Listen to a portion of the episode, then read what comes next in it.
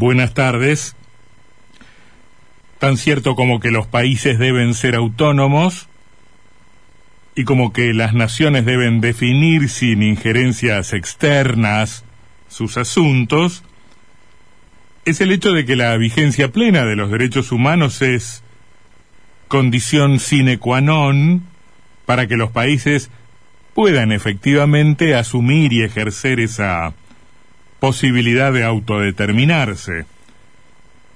Es absurdo que la comunidad internacional,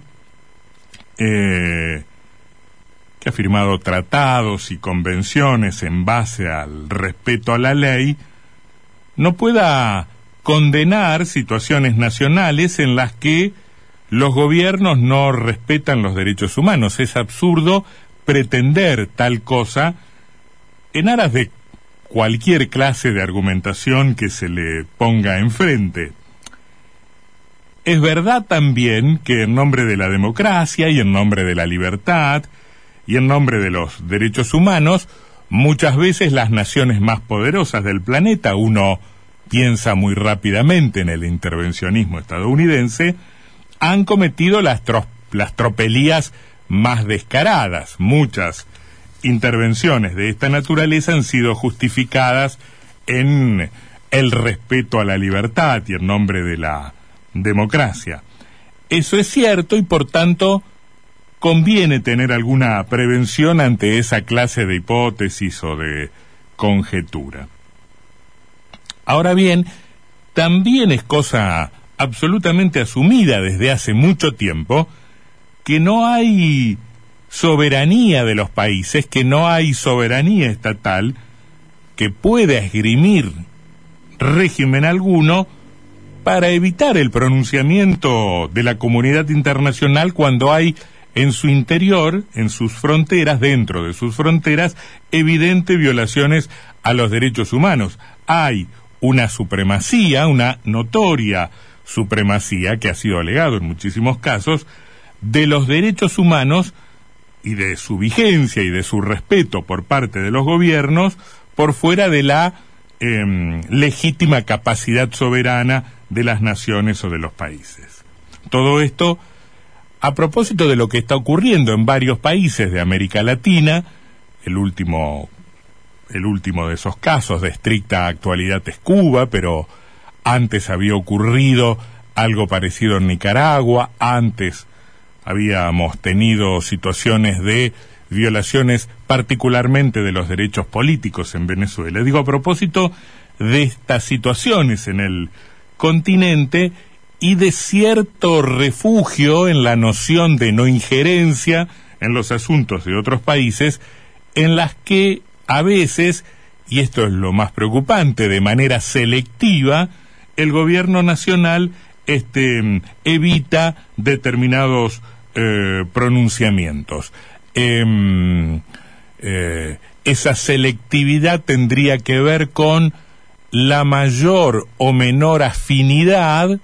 que tendrían en teoría eh, los regímenes en cuestión con el gobierno argentino. Esto es, si son más o menos progresistas, más o menos de izquierda o de derecha, más o menos bolivarianos, más o menos partidarios de la, de la patria grande. No ha sido eh, idéntico el procedimiento que ha tenido la Cancillería argentina para pronunciarse respecto de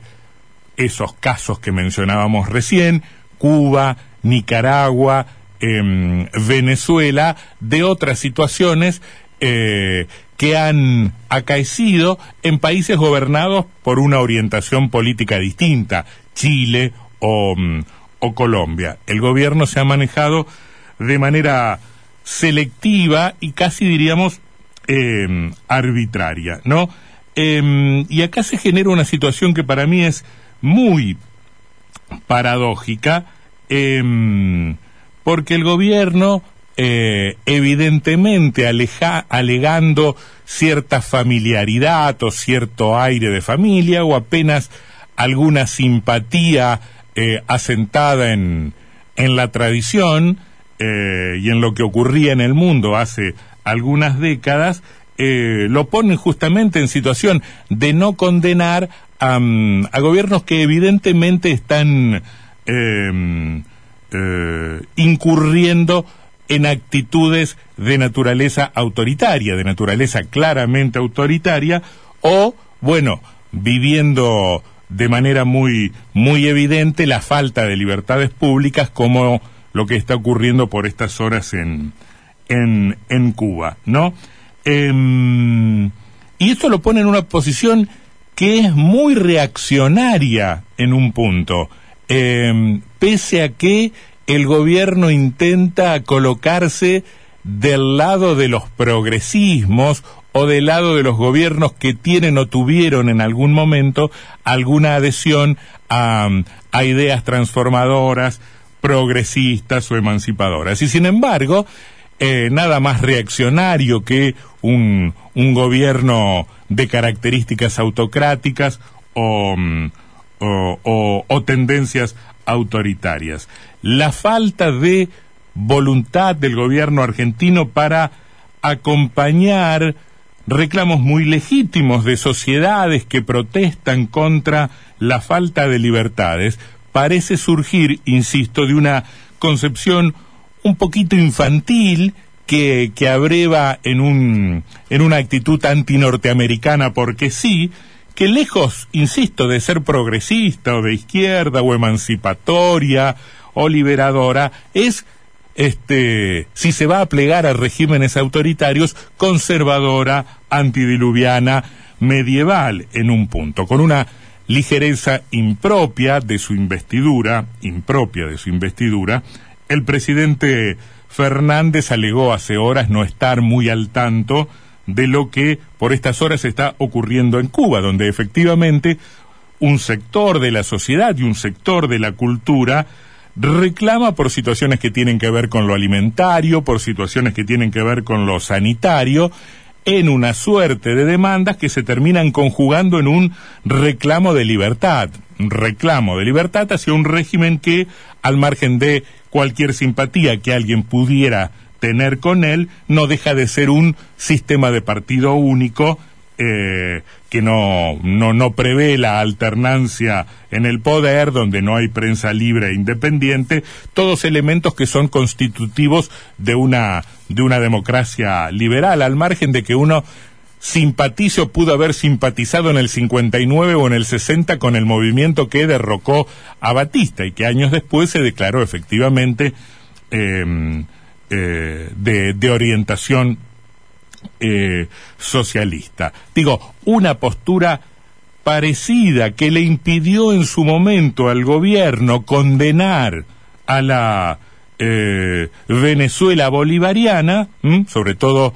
esa eh, caricaturesca expresión este, socialista bolivariana de, de Maduro, dijo, supo manifestar el gobierno en otro, en otro momento. Pareciera que el gobierno tuviera un parámetro de progresismo en materia de política exterior que le dice cuanto más lejos de las posiciones de Estados Unidos, cuanto más lejos de las posiciones del Departamento de Estado, este, te ubiques, más progresista serás. Lo que es un verdadero disparate, porque las posiciones se miden eh, en sí mismas. Uno no va a desconocer que esto es política, que es relación de fuerzas, que la política internacional supone alianzas, simpatías, antipatías, ejes y bloques. Ahora, eh, una posición se define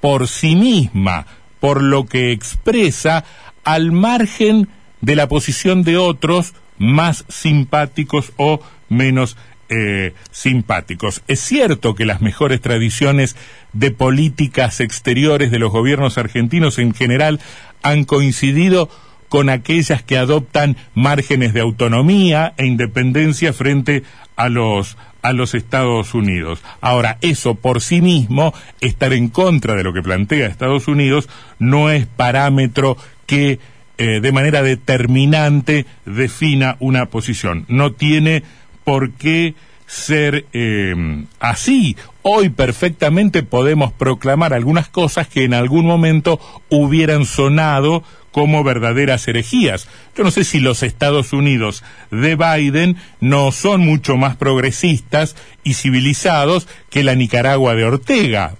del eh, otrora revolucionario Ortega con el que se podía simpatizar tanto en la década de los 70 y de los eh, 80. Em, y esto no quita que se puedan condenar algunas otras cosas. Por supuesto que el bloqueo al que alude el presidente Fernández, como el presidente de México López Obrador, para referirse a la situación de Cuba, es una injusticia. Por supuesto que debe ser em, denunciado y puesto sobre la mesa. Mas eso no significa que necesariamente se deban convalidar situaciones injustas, autoritarias o de, o de falta de libertades públicas eh, en las que pueda incurrir algún régimen. Da la sensación de que la política exterior de la Argentina, de la Cancillería, del, del, ministro Solá, atrasa un poco, parece, parece pensado, diseñada para la época del mundo bipolar, que hace rato ha dejado de serlo, o para los tiempos de la Guerra Fría. El mundo de hoy es distinto, es diferente, sus problemas son otros, los regímenes políticos son distintos, es diferente la situación de la democracia, de los gobiernos con soberanía popular en el mundo que hace 30, 40 o 50 años. Es un mundo diferente y algunas respuestas parecen sacadas de un manual de, de aquel tiempo. Y el gobierno nacional, el gobierno del presidente Fernández, se termina enredando o metiendo en líos, en líos innecesarios porque emplea sus definiciones de política exterior, eh, que según algunos entendidos es la única política que verdaderamente importa, porque emplea sus definiciones en materia de política exterior eh, eh, convirtiéndolas en un elemento más, menor, subordinado, que le permitiría supuestamente en el primer cuarto del siglo XXI eh, forjar, edificar una identidad progresista, aunque con los criterios de los años 60 del, del siglo pasado. Atrasa esa política, atrasa e ignora, es profundamente ignorante, atrasa ignora y se encapricha la Cancillería del presidente Fernández.